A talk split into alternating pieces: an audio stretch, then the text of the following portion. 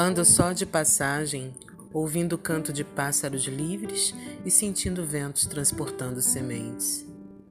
Ando só de passagem, se já sei que nas cores da alvorada de cada dia está impressa a fagulha do novo que o coração sonhou.